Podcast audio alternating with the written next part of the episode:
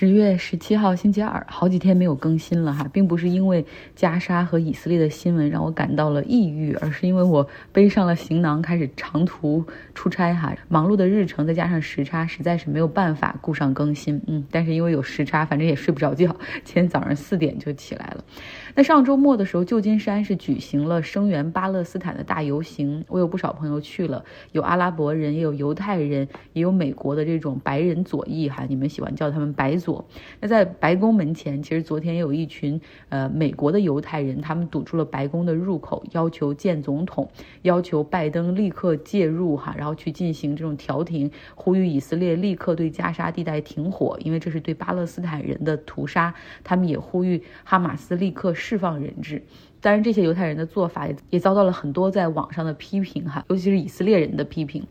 所以在这个时候，你支持谁、同情谁、呼吁什么，哪怕是很中立的，但是都变成了很撕裂的话题。所以，不论是支持以色列铲除哈马斯，还是支持巴勒斯坦人们应该有自己的生存权利，虽然可能在很多程度上这两两个问题完全不冲突，但是最终这个观点会被简化成你支持谁，就是你站谁的队哈，这也变成了一个非常两。两极化非常容易产生矛盾的话题，那很多主流媒体都尽量的去呈现两边的声音，比如说有采访和继续报道以色列遭遇袭击的时候那个幸存者死里逃生的经历，以及他们看到朋友们死了或者被绑架的那种创伤。嗯，因为那个时候你能够活下来，可能就是一个选择，他是躲在树丛里，还是躲到警察局里，还是继续在公路上开车逃亡？然后上了公路，你是向左转还是向右转？那另外一边呢？加沙地带断水、断电、断国际援助。已经好多好多天了。那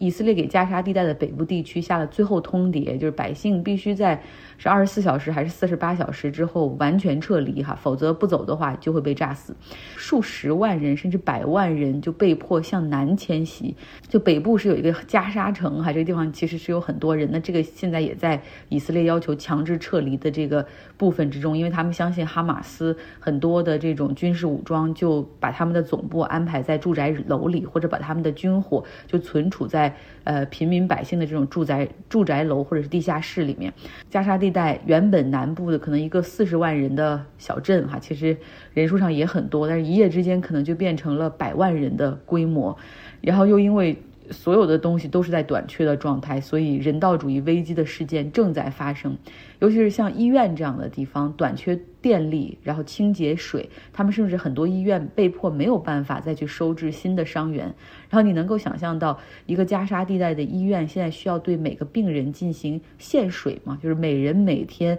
只给三百毫升的量。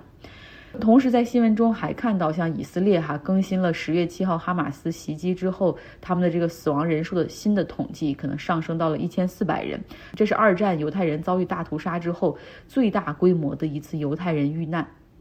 而加沙这一边的巴勒斯坦人的死亡人数非常快速的上升到了两千八百人。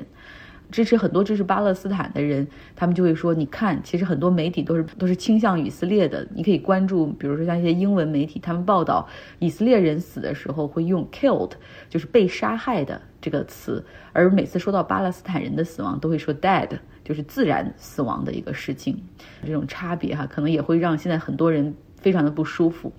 那以色列这边又说，他们绝对不会让步。他们的总理内塔尼亚胡穿着防弹背心来到了加沙地带边境的军营中去看待战情。以色列对加沙地带地面的进攻可能随时展开。那要想让以色列人放松对加沙地带断水、断电、断食物和国际援助的围困。呃，内塔尼亚胡说，哈马斯必须放所有的以色列的人质，而人质的数量现在也经过挨家挨户的调查，发现以色列的人质哈被带到加沙地带的那些人质的数量也上升到了一百九十九人。那哈马斯现在还在对以色列发着火箭弹的袭击，就是威胁都不大。呃，但是还有就是北部的国家黎巴嫩，他们的真主党武装也加入到了和以色列的隔空交火中来。以色列对黎巴嫩的南部发导弹袭击，还误杀了一名路透社的记者。另外，他们的导弹还击中了联合国维和部队的基地，幸好没有造成伤亡。那以色列现在其实就像一头被咬伤了的狮子一样，哈，就是 攻击性是非常的强。那为了防止哈马斯的一些盟友介入，以色列还对叙利亚进行了预防性的轰炸，像阿利普和大马士革的机场都被轰炸了。伊朗要求以色列立刻停止对加沙地带的轰炸，而且威胁说，如果你再不停止，区域局势很可能哈会矛盾升级。而沙特这方面原本是在和以色列进行和平谈判，很可能会建交，现在也是完全停止了这个进程哈。那非常多的人担心，可能一场更大的冲突，更多国家或者更多的武装力量会卷入到这个战争，而这个战争可能就一触即发。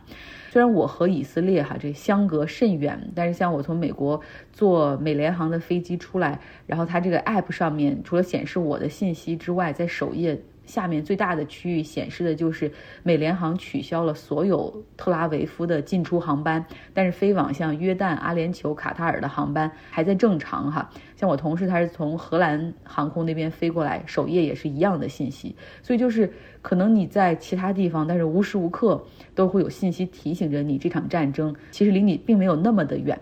我这个荷兰同事，他就是说在荷兰有强制的兵役，然后他当时是因为他厌恶一切形式的和战争相关的东西哈，所以他申请了这个延期，因为就是荷兰有一种延期的方式，就是 mentally unprepared，就是说精神上还没有准备好，然后就是参加这种军营可能会对他带来这种创伤之类的，然后等他读完了研究生之后，正好荷兰哈改变了立法，取消了强制兵役，变成了志愿。啊，然后他说，其实那个年代，朋友大家或者去参军或者服这个兵役，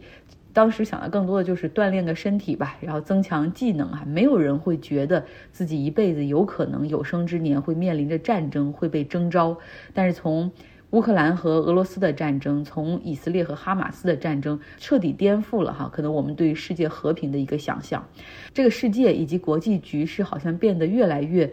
难以预测。唉，战争是多么的残酷，更是多么的愚蠢。其实我真的可能无法想象，如果有一天我的国家会被卷入战争，哈，无论是被迫卷入战争，还是主动对任何地方开战，真的是无法想象。那加沙地带现在整体是被以色列全面封锁，只有南部和埃及边境的一个关卡叫拉法 Crossing。可能会开放，但是很多被困在这儿的一些外国人，持英国护照、美国护照、欧盟护照的人都在这儿哈，等着他们的国家和埃及协调，就是希望能够放他们从那个地方离开加沙地带。那同时呢，埃及这边就是埃及的境内有很多联合国的救援物资，你能想象到吗？一百多辆大卡车就在外面等着，希望能够进入到加沙地带。那现在这个埃及就是死守着这个地方哈，就是不让进也不让出，还有几千可能上万的巴勒斯坦的难民也在这儿，希望等着能够带家人离开加沙地带，逃到埃及去求得安全。呃，因为你永远不知道以色列当他展开地面战争的时候，后面又会发生什么样的情况。那现在这个拉法 crossing 就成了加沙地带唯一的一个对外的出口，就是可能。对外的一个出口，正因为有很多很多人，其实现在都挤在这个拉法 crossing，那埃及更是不敢放开。早在战争爆发之前，实际上拉法 crossing，埃及就对这儿是严防死守，基本上只允许国际援助啊进入，然后持有这个外国护照或者是这种国际机构的人进出哈。对于巴勒斯坦的平民，除非是那种非常紧急的这种 medical，就是这种医疗的情况，本地无法救治，然后要申请很多的手续才允许他们出来。基本上是对这个其他的巴勒斯坦平民一律是封锁的状态，因为埃及有他们的担心，他非常担心打开这个关口之后。后那么，两百万的巴勒斯坦人就会通过这儿逃离加沙地带，进入到西奈半岛啊，然后可能永远的定居在这儿，因为以色列不会允许他们再回到加沙地带，这可能正称了他们的如意算盘。哪怕战争结束之后，哈，加沙地带也不会再允许巴勒斯坦人迁入。所以，埃及的总统西塞是说，永远不会是以色列解决加沙问题的一个方案。所以现在就是很多很多的战争的很多的方方面面，你看都就卡在了那儿。在这个过程之中，其实最惨的就是平民百姓。嗯，好，今天就说到这儿哈。这一周还是希望跟大家保持一个更新。嗯，希望你有个愉快的周二。